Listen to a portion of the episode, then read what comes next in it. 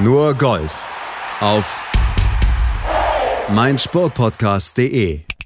Herzlich willkommen zu einer neuen Ausgabe von Nur Golf auf mein Sportpodcast.de. Wir können wieder über ein tolles European Tour Event aus deutscher Sicht berichten. Diesmal nicht bei kalten Bedingungen wie letzte Woche in Österreich, sondern bei sommerlichen Bedingungen mit traumhaftem Ausblick auf den Atlantik und natürlich aufs Leaderboard. Max Kiefer auf Gran Canaria ist er erneut Zweiter geworden und Marcel Schneider geteilter Achter. Top-Ergebnisse aus deutscher Sicht, aber wir sprechen natürlich auch über den Sieger, über Garrick Higgo, suchen sein Erfolgsgeheimnis und wir schauen auf Nervenstark starke Modesünder auf der PGA Tour und wir statten auch der LPGA Tour natürlich noch einen Besuch ab zusammen mit unserer Expertin, mit Desiree Wolf. Hallo Desiree.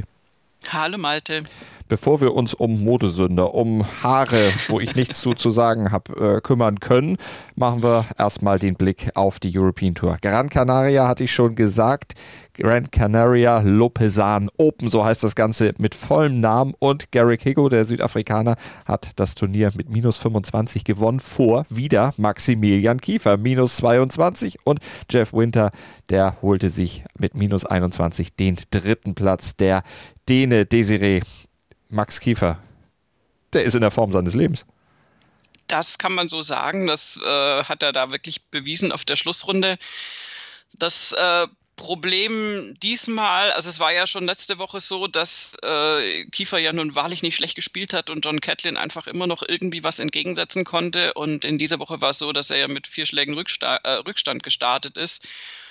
Und normalerweise mit dieser Runde auch hätte gewinnen können mhm. sollen dürfen. Aber Gary Kigo hat äh, nun mal der 62 von Kiefer dann immer noch eine 63 entgegengesetzt ähm, und Kiefer hat ihn zwar unter Druck gesetzt, aber Higo hat das durchgezogen mhm. und das ist also, aber finde ich deutlich mehr ein Verdienst von Higo als jetzt irgendwie ein, ein, ein äh, wie soll ich sagen, ein, ein Verlieren auf Max Kiefers Seite. Definitiv. Minus 7, minus 5, minus 2, minus 8 die Rundenergebnisse von Max Kiefer und wir hören ihn mal in drei O-Tönen. Ja, ich habe mich sehr gefreut, heute zu spielen, weil ich gestern den Ball sehr, sehr gut getroffen habe. Ähm und nicht so gut gescored habe, also in Anführungsstrichen. Aber ähm, deswegen habe ich mich einfach gefreut, heute zu spielen. Und ähm, es war das Ziel, auf die ersten neun so viele Birdies wie es geht zu machen. Und äh, ja, das ist mir dann auch ganz gut gelungen. Drei Birdies immerhin auf der Frontline, ein Bogey zum Ausgang der Frontline. Dann ging es aber erst richtig los. Das Eagle an der 10 gab seiner Runde dann erst den richtigen Push. Dazu hat er auch was gesagt bei den Kollegen der European Tour. Ja, das Eagle auf der 10 war ganz wichtig auch für das Momentum, weil ich die, einen Dreipad gemacht habe an der 9 ähm, und dann so ein bisschen Momentum verloren habe und dann natürlich nach dem Eagle auf der 10 ist das Momentum wieder, wieder hochgekommen und dann ähm, war ich echt sehr, ja, ich war total im Fokus drin. Ich habe echt äh, an nicht viel gedacht, außer Schlag für Schlag und das, hat, das war, war schon sehr cool dann. Ja. Da war die Runde, Desiree, fast zu kurz für ihn. So gesehen, ja, ähm, könnte man spekulieren, was passiert wäre, wenn er noch länger hätte spielen dürfen. Ähm, ich glaube, wichtig ist einfach, dass er diese Form jetzt hält oder versucht zu halten.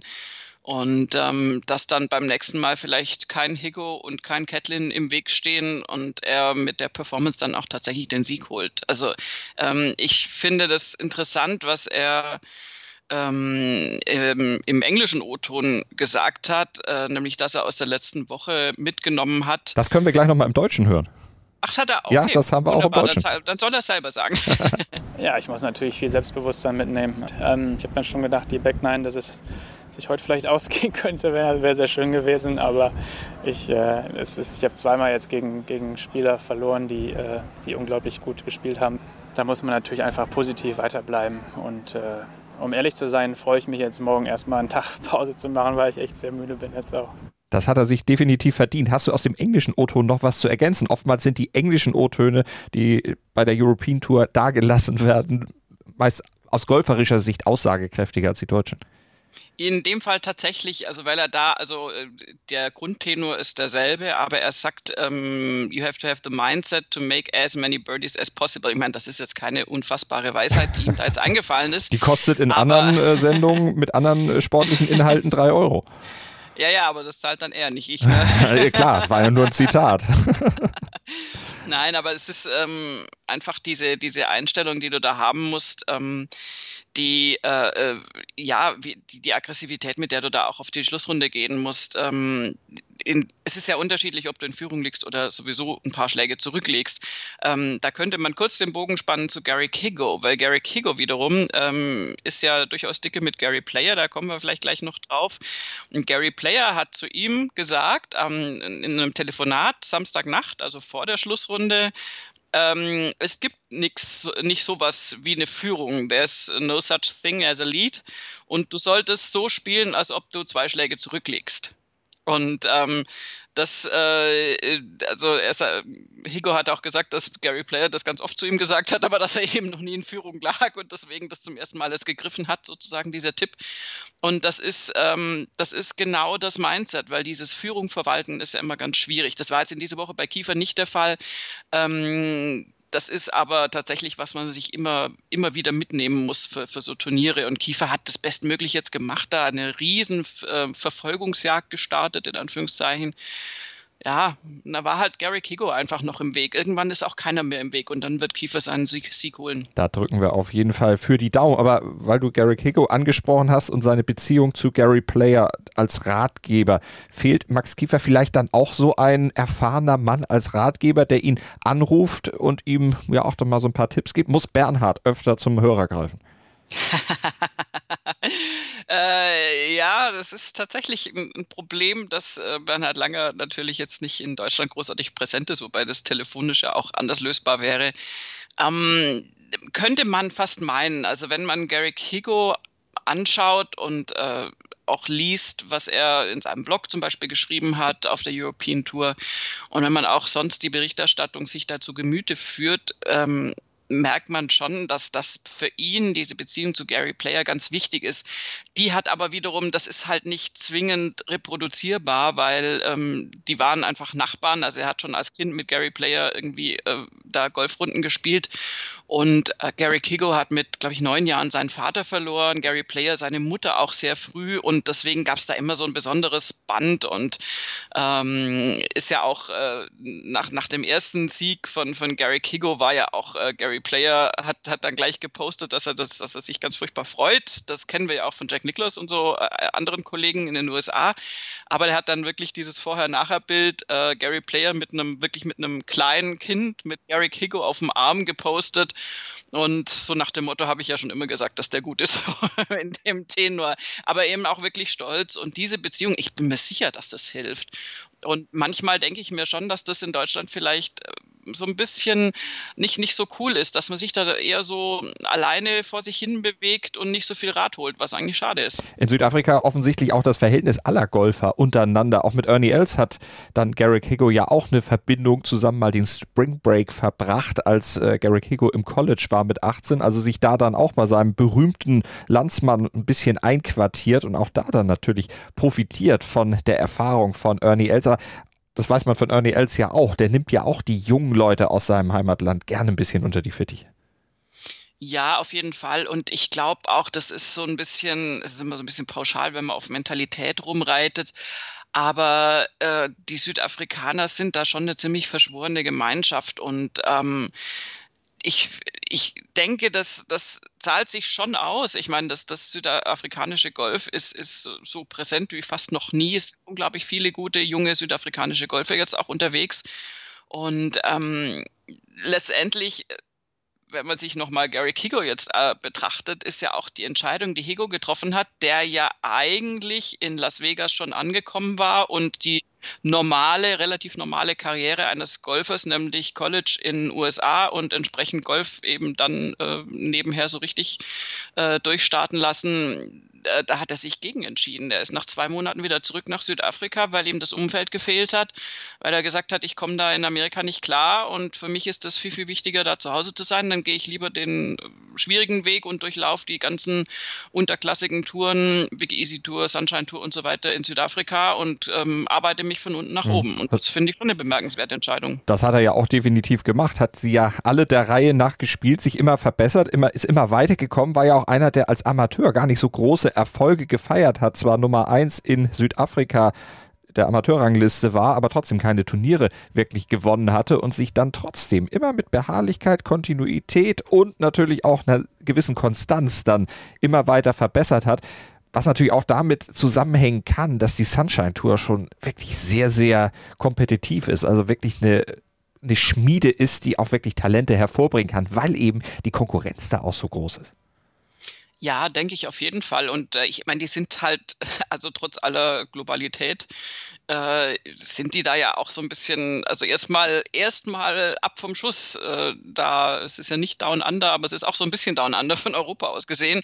Aber ähm, ich glaube, dass das schon ein Unterschied ist, ob du jetzt da irgendwie in England oder in Europa unterwegs bist und auch irgendwie so äh, Challenge Tour, European Tour ganz, ganz normal spielst oder ob du da in Südafrika in auch einem anderen Klima erstmal mal äh, groß wirst und dann da wirklich eine große Konkurrenz von, von äh, Leuten aus dem eigenen Land da ist. Also es scheint zu fruchten. Guck dir Wilkonina aber an. Mhm. Also da, da gibt es wirklich junge Spieler, die da richtig Furore machen auf der European Tour und das ist schön mit anzuschauen. Wilkonina aber auch einer, mit dem Garrick Higo ja eine gemeinsame Vergangenheit hat. Die beiden kennen sich auch schon seit Kindertagen. Ja, und ähm, aber auch Wilkonina aber war nicht so der der, der den Regelbetrieb das so durchlaufen hat. Mhm. Also durchlaufen schon, aber also Higo und Nina aber waren jetzt beide nicht die Riesencracks äh, von den Jugenderfolgen her und haben sich da aber jetzt unglaublich toll reingespielt. Und wenn du dir Higo anschaust auf dieser Schlussrunde, er hat zwar gesagt, dass er da natürlich schon irgendwie mächtig nervös war dann äh, gegen Schluss, nicht zuletzt auch übrigens wegen des Drucks, den Maximilian Kiefer ausgeübt hat. Aber wenn du den so siehst auf dem Golfplatz, also anmerken konnte ich ihm das jetzt mhm. nicht wirklich. Also der wirkt da sehr cool, sehr laid back, ja. sehr souverän. Das ist schon ein gutes Setup. Das hat er auch selber gesagt, was der Schlüssel zu seinem Sieg auf Gran Canaria war, nämlich Geduld. Just a lot of patience um, and capitalizing on the chances when I do get them. Um, but yeah, just trying not to make uh, mistakes and then make the birdies where I can. Ja, wenn man Birdies macht, dann ist man natürlich auch gut beim Putting und das war auch was, was er so in den Wochen vor dem Turnier dann nochmal ein bisschen intensiviert hat, am Putting zu arbeiten, vor allen Dingen an der Geschwindigkeit der Putts äh, und auch an der Linie, die er dann eben einschlagen muss, damit die Putts dann auch ins Loch gehen. Ja, auf jeden Fall. Also das, das ist, äh, das ist die alte Weisheit, dass du ein Turnier übers Putten letztendlich gewinnst. Ähm, da muss zwar alles andere bis dahin auch gestimmt haben, das ist schon klar, aber gerade für die jüngeren Spieler und für die Spieler, die auch auf zum Beispiel auf der European Tour unterwegs sind und dann auf sehr viel verschiedenen Kontinenten auch spielen, auf sehr vielen verschiedenen ähm, Putting-Oberflächen, ist es auch wichtig, da ein bisschen zu lernen und, zu, und Erfahrungen zu sammeln. Ich glaube, das fällt nicht alles vom Himmel, da kannst du talentiert sein, wie du willst. Und äh, Hego macht da richtig, also auch sehr schnell sehr große Fortschritte. Weil er eben auch hart an sich arbeitet und natürlich auch an sich selbst glaubt. Auch das hat er gesagt. Just a lot of hard work. Um, geez, I've been working so hard back home. Um, and a lot of belief. I think I just believe, you know, in myself and what I'm doing. Um, and I just try and do that. Und diesen Glauben an sich selbst, den intensiviert man natürlich, wenn man so Fürsprecher hat wie Gary Player. Also da schließt sich der Kreis dann irgendwo wieder. Ich glaube, dass das wahnsinnig wichtig ist für dein Selbstbewusstsein. Also da bin ich total bei dir. Und ähm, bei Maximilian Kiefer hatte ich in der Vergangenheit immer wieder mal den Eindruck, dass er dieses Selbstbewusstsein nicht so, zumindest nicht so vor sich herträgt. Ob er es hat, wir können nicht in ihn reingucken. Und dass da mehr Zweifel am Werk sind, dass man sich in Frage stellt, dass man auch Aspekte des Golfspiels in Frage stellt. Das ist jetzt nur so mein Eindruck. Es kam phasenweise so bei mir an, wo ich mir immer gedacht habe, hm, eigentlich, eigentlich schade. Also das, das er könnte da viel überzeugter von sich selbst sein. Er gibt ja den Beweis mit, mit seinem Golfspiel dann immer wieder. Und ich glaube, da würde es schon was ausmachen, wenn du dann natürlich so einen Mentor hast, der zu dir sagt, hey, go for it und alles super und alles schick, dann das, das, ich bin mir sicher, also mir würde das sehr helfen, wenn mich da jemand ab und zu mal pampern würde und vielleicht ist das tatsächlich so, dass äh, also Bernhard Langer als die einzige große Gestalt im deutschen Golfsport, und das ist auch um Gottes Willen kein Vorwurf, aber der ist einfach weit weg. Also der hat sicher ein Bezug zu seinen jüngeren Kollegen, aber jetzt nicht in dieser Art und Weise. Zumindest hat das niemand jemals erzählt. Und du hast ja auch schon gesagt, Mentalität, vielleicht ist die deutsche Mentalität da wirklich auch ein bisschen anders, ohne äh, zu sagen, dass jetzt keiner dem anderen hilft, aber dass es doch eben äh, die, diese, diese, ja, diese Rat, dieses Rat geben, wenn man nicht gerade um Rat gefragt wird, äh, vielleicht oftmals auch als Einmischung einfach gesehen wird und deshalb sowas dann auch unterbleibt. Aber geben wir doch Max Kiefer nochmal einen Rat. Was soll er denn jetzt fürs nächste Turnier, Teneriffa? Das ist ja schon nach seinem Tag Pause dann das nächste, woran er sich dann gedanklich wieder festklammern wird, dort vernünftig zu spielen. Was soll er denn da machen? Eigentlich viel Alex. ändern braucht er nichts, ne? Nö, einfach spielen, spielen, Spaß haben, schauen, was kommt. Also das ist, äh, das ist ganz, ganz wichtig, dass man da auch, das hat, hat Maximilian Kiefer ja auch geäußert, äh, irgendwie im Verlauf jetzt, dass, äh, dass er einfach äh, sich darauf gefreut hat, spielen zu dürfen sozusagen. Und das ist sowas, diesen, diesen Grundspaß immer wieder ja, den muss man sich immer wieder zurückerarbeiten, weil natürlich ist das jetzt Job und manchmal hat man jetzt auch nicht, nicht so Lust oder man kommt nicht so zurecht. Und bei Maximilian Kiefer läuft es im Moment, was soll er anders machen? Nö, alles super. Das ist, das Setup ist ja perfekt im Moment. Ähm, er muss da einfach nur dranbleiben und, und äh, ja, Birdies wollen, wie er ja so schön auch gesagt hat. Und dann, ja, wäre es schon schön, wenn dann das Golfglück auch mal auf seiner Seite wäre, weil es also gerade, also gut, diese Woche jetzt nicht, das ist zwar tolle Form, aber da war es jetzt dann schon so eine Aufholjagd, die nicht funktioniert hat. Aber letzte Woche war es ja nun wahrlich knapp und das wäre schon so ein bisschen ausgleichende Gerechtigkeit, wenn sich das in den nächsten Wochen mal auflösen würde zu seinen Gunsten. Da drücken wir definitiv die Daumen, das hatte ich schon gesagt, denn ich meine, immer Pech oder im, immer einen, der dann doch noch eine Nuance besser ist, das ist dann schon vielleicht dann auch irgendwann wieder frustrierend, aber Max Giefer, der hält sich dann ja erstmal an diesen positiven Ergebnissen fest und das sollte er auch tun und kann er auch. Ich sagte vorhin schon, Marcel Schneider geteilter Achter, Sebastian Heisele geteilter 45. und Max Schmidt geteilter 62. Also alle im Cut alle im Cut, genau. Das ist, also die Platzierungen sind jetzt nicht ganz so spektakulär dann weiter hinten, also natürlich nicht Marcel Schneider, aber die anderen beiden. Ähm, aber das, das Wichtige ist einfach da, die vier Tage zu spielen. Das ist so unfassbar wichtig, jetzt äh, da Routine auf der European Tour zu gewinnen und die Chancen zu nutzen ähm, und, und bei so, so einen Cut zu schaffen, ist einfach auch schon ein Erfolgserlebnis. Und insofern freue ich mich, dass wir da von keinen deutschen Spielern berichten müssen, die den Cut nicht geschafft haben. Und ich bin tatsächlich gespannt, wie dann Maximilian Kiefer und auch die anderen deutschen Spieler äh, nächste Woche in Teneriffa dann angreifen werden. Da drücken wir die Daumen und gucken wir ganz genau natürlich hin. Matthias Schwab aus Österreich noch geteilter Achter. Das können wir aus deutschsprachiger Sicht dann auch noch kurz erwähnen. Das ist ja auch dann für ihn auch eine gute Platzierung und mit der Platzierung machen wir erstmal eine kurze Pause und dann geht es weiter auf die PGA Tour und jetzt wird es gleich richtig modisch. Was zum Teufel, du Bastard? Du bist tot, du kleiner Hundeficker. Und dieser kleine Hundeficker, das ist unser Werner. Ein ganz normaler Berliner Kleinstkrimineller, der dann aber im Knast das Ding seines Lebens dreht. Una Fantastica Risetta Perla Pizza. Er klaut seinem Zellengenossen ein Pizzarezept. Aber nicht irgendeins. Und mit dem eröffnet Werner dann die beste Pizzeria Berlins. Doch Werners Glück ist nur von kurzer Dauer. Denn es hagelt Probleme. Werners Pizzaparadies. Erstmals großes Kino- und Podcast-Format. Mit fetter Starbesetzung. Alina But, Kida Ramadan, Edin Hasanovic, Oliver Koritke, Ralf Richter, Ben Becker, Winfried Glatzeder, Anna Schmidt und viele mehr. Abonniert die Scheiße. Jetzt macht schon, mach! Nur Golf auf mein Sportpodcast.de mit dem Blick zur Zurich Classic of New Orleans. 30. von 50 Events auf der PGA Tour Saison und ein besonderes Desiree, denn das ist ein Team-Event. Ja, und das ist tatsächlich immer wieder interessant anzuschauen, wie unterschiedlich die Spieler dann auftreten, wenn sie äh, in so einem Format unterwegs sind, weil wir ja, also wir haben ja quasi so eine Art Ryder Cup Simulation, also zumindest der, der Spielumstände, der Zählumstände und äh, also Vorball ist ja immer noch machbar, da spielt ja jeder so für sich äh, und der Bessere wird gezählt. Das ist ja noch am, am nächsten am Zählspiel so gefühlt dran. Und da kann ja dann auch einer, also wenn da einer von den beiden eine gute Form hat, äh, an, an dem betreffenden Tag ist er eigentlich auch schon geritzt. Also dann kann der vieles alleine regeln. Aber wenn das Foursome-Format dann kommt, wo du wirklich abwechselnd spielst, da tritt dann zutage, ob du funktionierst als Team oder eben nicht.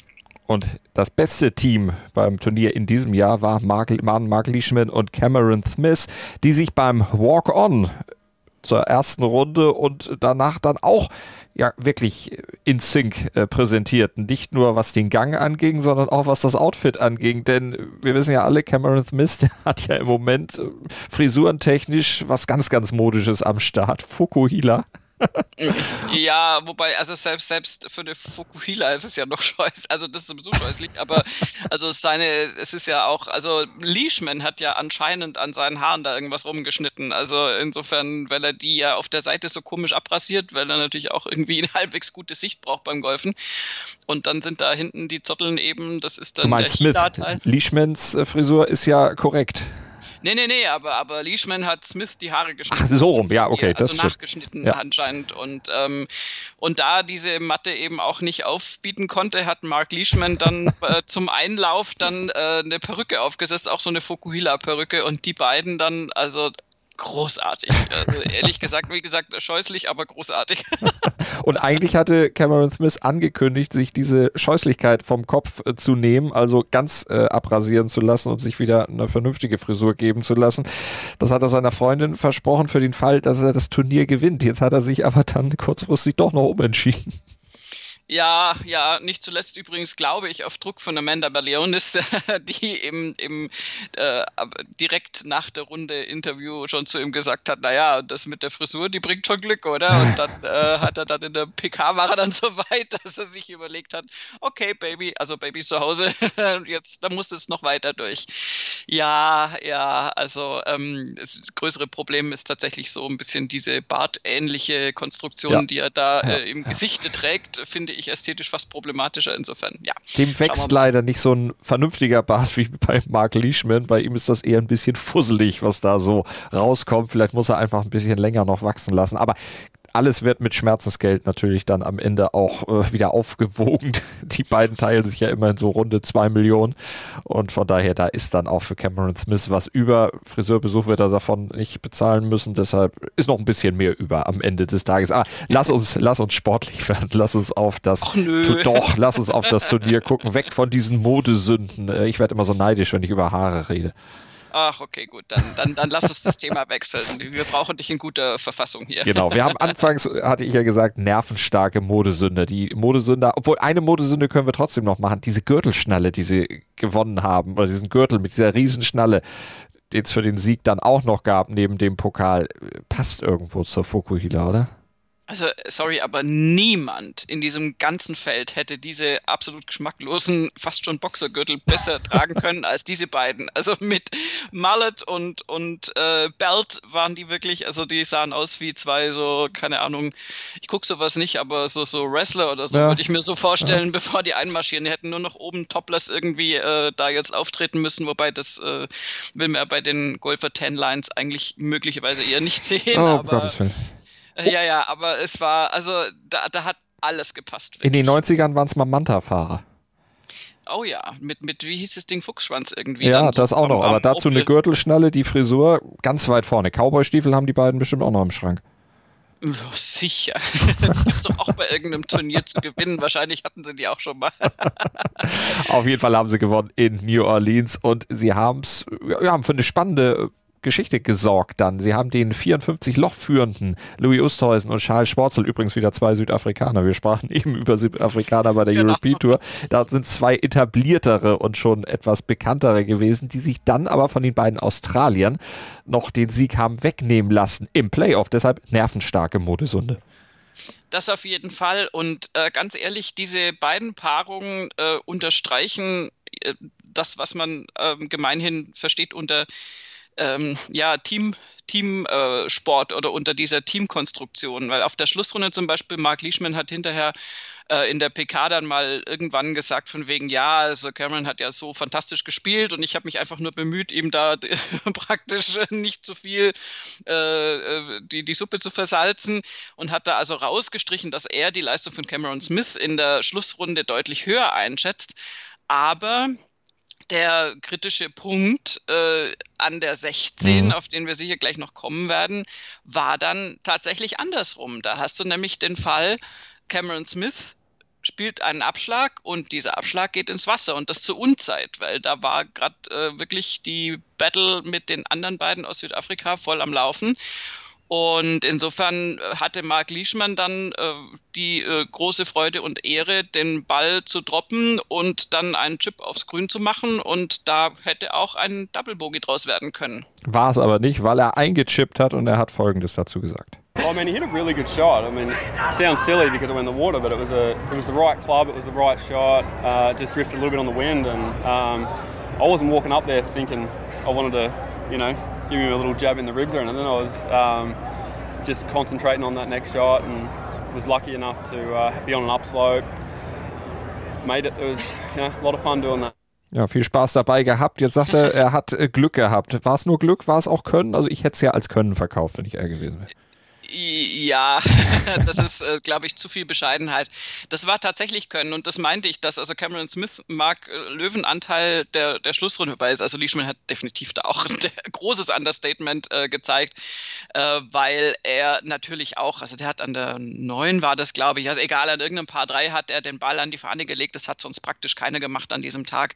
Also Leishman hat natürlich seinen Teil auch beigetragen. Aber wenn man jetzt so sich darauf einigen würde, dass Cameron Smith die bessere Form hatte, ist in dem Punkt oder an dem Punkt, wo es wirklich kritisch ist und wo Cameron Smith laut Leishman ja guter Schlag eigentlich, aber vom Wind weggetragen dann ein Missgeschick passiert.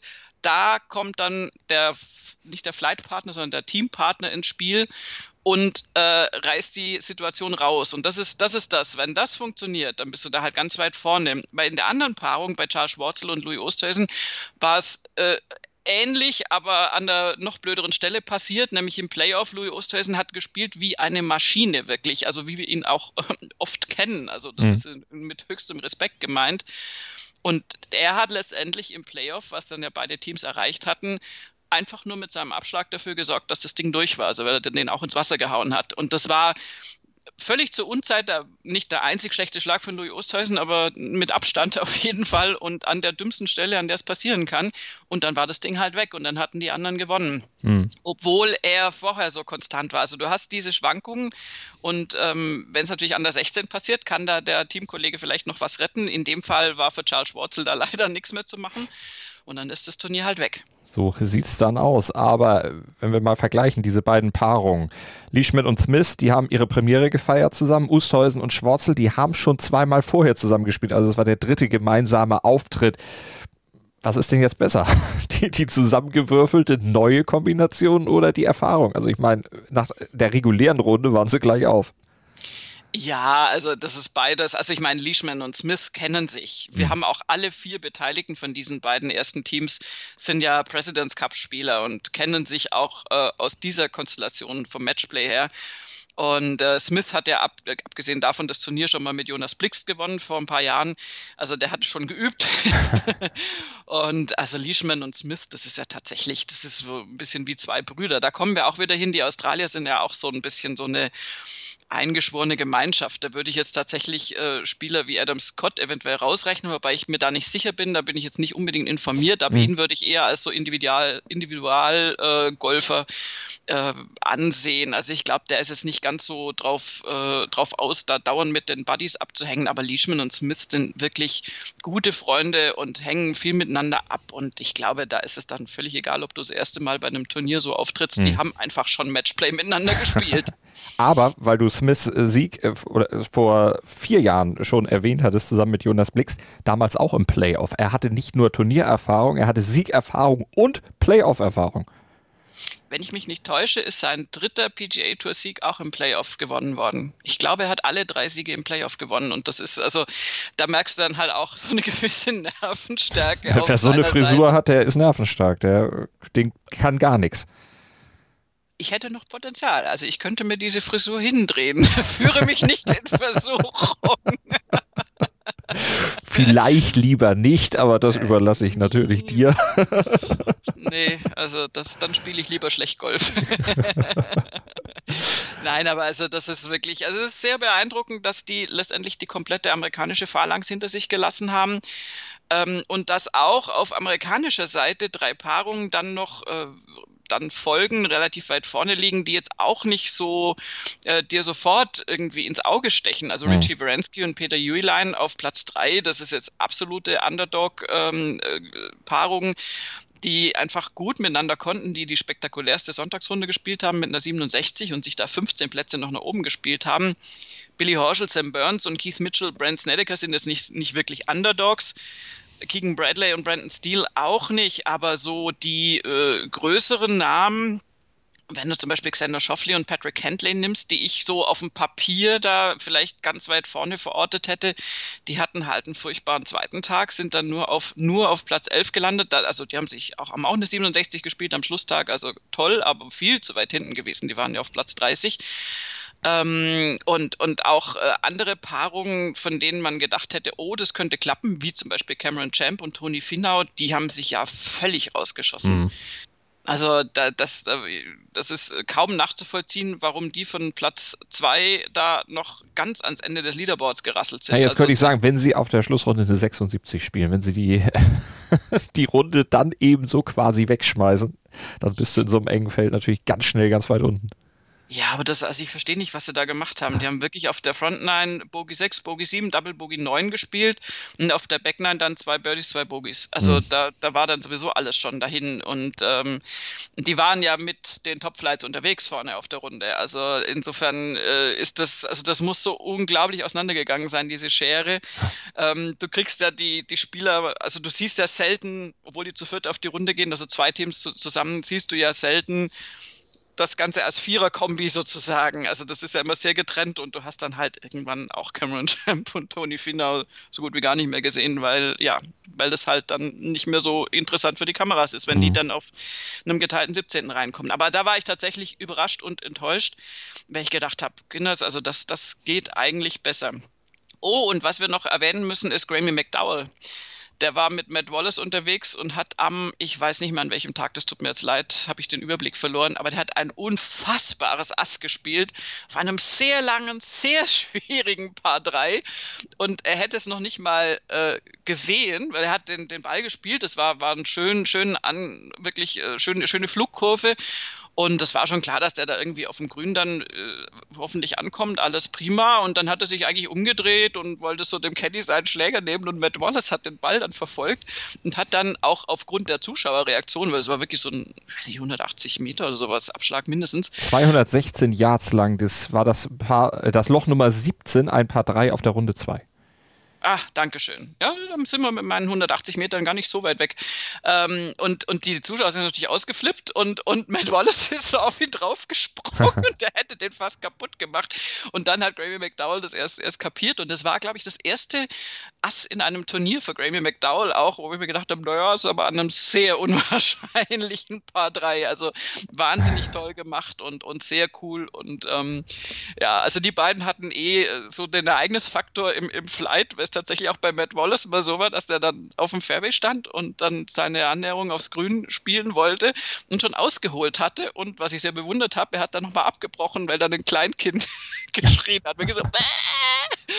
Und er hat es dann geschafft, nochmal, also ich, ich wäre, glaube ich, umgefallen, aber er ist aus der Bewegung nochmal raus und war erst eigentlich sauer und dann war es aber halt eine Mama mit, mit Kind und die ist auch schon weggegangen und da war es ganz peinlich. Und da hat irgendein ein, ein Social-Media-Typ der PGA-Turnier geschrieben, ähm, das war bestimmt kein Fan von Matt Wallace. das arme Baby.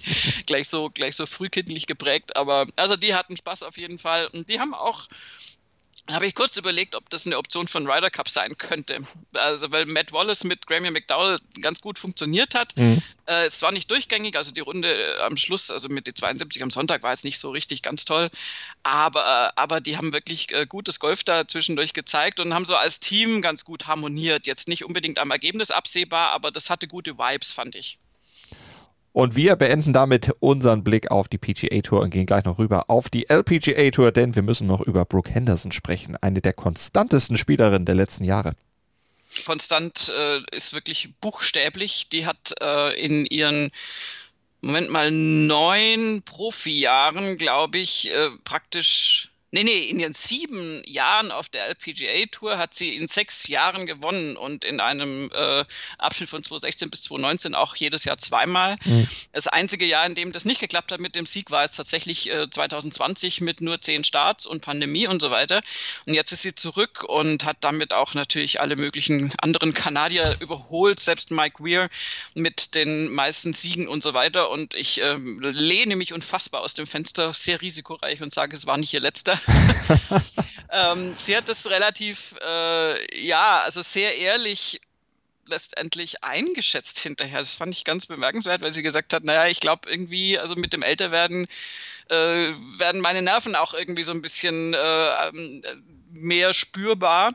Und ähm, sie hat, also sie hat, der kam ja auch von hinten, letztendlich lag vier Schläge hinter Jessica Korda und hat da einfach rausgefeuert, was ging. Und bei Brooke Henderson, die ist ja eh ein bisschen unkonventioneller Typ, greift zum Beispiel ihre Schläger ja nicht ganz da, wo es eigentlich sein soll, sondern ein bisschen tiefer immer. Mhm. Äh, kommt ja, war ja Eishockey-Goalie, das ist ja immer Kanadierin, also äh, keine, keine Frage. Und ähm, es ist tatsächlich so, dass, dass diese volle Attacke, die sie da gefahren ist in dieser Schlussrunde. Sie war ja mit den beiden Führenden äh, in einem Flight und hat es quasi immer vor sich gehabt, was, was einzuholen ist. Und diese volle Attacke, die hat halt funktioniert. Das kann auch mal total in die Hose gehen, aber Brooke Henderson ist da wirklich eine sehr unkonventionelle, sehr aggressive Spielerin. Also so mit Vorlegen und sowas ist da nicht. Die greift halt an. Und wenn sie da im Flow ist und wenn das funktioniert, ist das tatsächlich ganz, ganz toll mit anzu, mit anzusehen. Und ähm, insofern ist es gut, dass sie sich da auch nicht, nicht verbiegen lässt. Sie hat mal dann auch, hat selber auch mal gesagt, dass natürlich habe hab ich dann mal versucht, den Griff dann so zu machen wie alle anderen auch. Aber es hat halt irgendwie nicht so funktioniert. Ich fühle mich nicht gut dabei und die Resultate waren auch nicht entsprechend. Und jetzt macht sie ihr Ding da irgendwie in der neuen Saison und das ist äh, ganz großartig. Und die hat da wirklich, also das ist so eine mutige tolle, aggressive Spielerin. Also ich schaue mir das sehr, sehr gerne an. Und sie hat Erfolg damit. Du hast es ja schon angesprochen. Es ist ihr zehnter Karrieresieg und in dieser Saison ist sie unheimlich konstant dabei. Sieben Turniere gespielt, siebenmal den Cut geschafft, einmal gewonnen, zweimal noch in den Top Ten gelandet. Also das kann sich wirklich als Saisonperformance sehr, sehr gut sehen lassen. Und was du vorhin sagtest, 2020, ja gut, da ist sie, ist sie entschuldigt. Also das würde ich dann auch sagen. Die ganzen Umstände, die da letztlich auch mit dazu geführt haben, dass sie da eben ihre Siegstrecke mal unterbrechen musste. Das kann man irgendwo nachvollziehen. Ja, also das ist, äh, kannst du wirklich aus der Wertung nehmen. Das ist alles nicht so ganz normal. Äh, selbst zur Zeit noch, aber also jetzt hat sich ja der Golfsport äh, schon länger wieder eingeschwungen und findet normal statt. Also normal in Anführungszeichen natürlich nicht, was Zuschauer anbelangt, aber zumindest was den Turnierablauf anbelangt. Und ähm, nein, Brooke Henderson ist da sehr, sehr beeindruckend unterwegs und ich meine, sie hat da mit Jessica Korda und Jing Yong Ko äh, zwei durchaus hervorragende. Spielerinnen ja vor sich, äh, vor der Nase gehabt, die es einzuholen galt. Und ähm, das ist dann, glaube ich, auch immer ein gutes Gefühl, wenn du dann merkst, okay, ich bin wieder dran, ich kann mit denen mithalten, beziehungsweise in diesem Fall, ich spiele die in Grund und Boden. Ähm, das ist natürlich äh, einfach eine super, super Sache und insofern gönne ich das Brooke Henderson. Und weil du ihr Zitat noch erwähnt hattest, dass sie, je älter sie wird, desto mehr Nerven hat sie. Äh, sie ist 23. Ja, 23, ja, ja. sieben Monate und 14 Tage. Das müssen wir auch noch mal dazu sagen. Also noch im Prinzip noch sehr, sehr jung. Hat da noch eine ganze lange Zeit vor sich, aber noch eine ganz lange Zeit, um dann noch mehr Nerven zu kriegen. Aber wenn das mit den Nerven so funktioniert wie jetzt, dann ist das ja auch nicht das Schlechteste.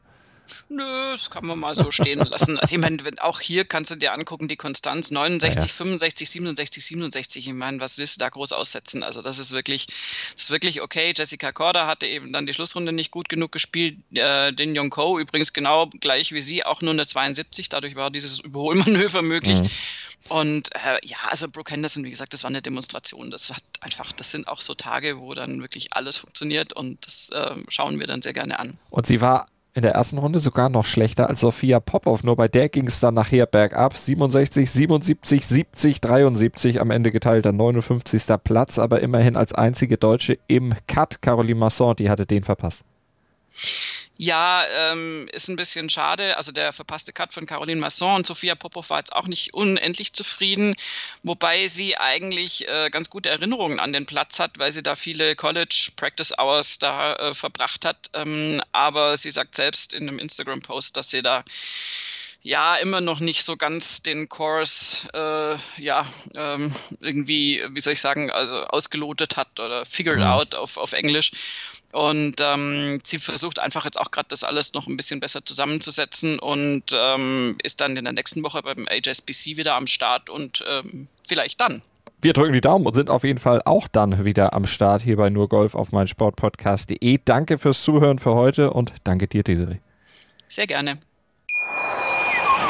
Ich habe mich natürlich schockverliebt, weil die war wirklich ganz, ganz klein. So begann die Mensch-Hund-Beziehung zwischen Christina und Tierschutzhund Frieda. Und wie es danach, nach dem ersten Moment der Verliebtheit, so weiterging und welche Klippen es danach zu umschiffen galt, das hört ihr in der neuen Ausgabe von Iswas Dog, dem Podcast für harmonische Mensch-Hund-Beziehungen. Iswas Dog? Mit Malte Asmus. Überall, wo es Podcasts gibt.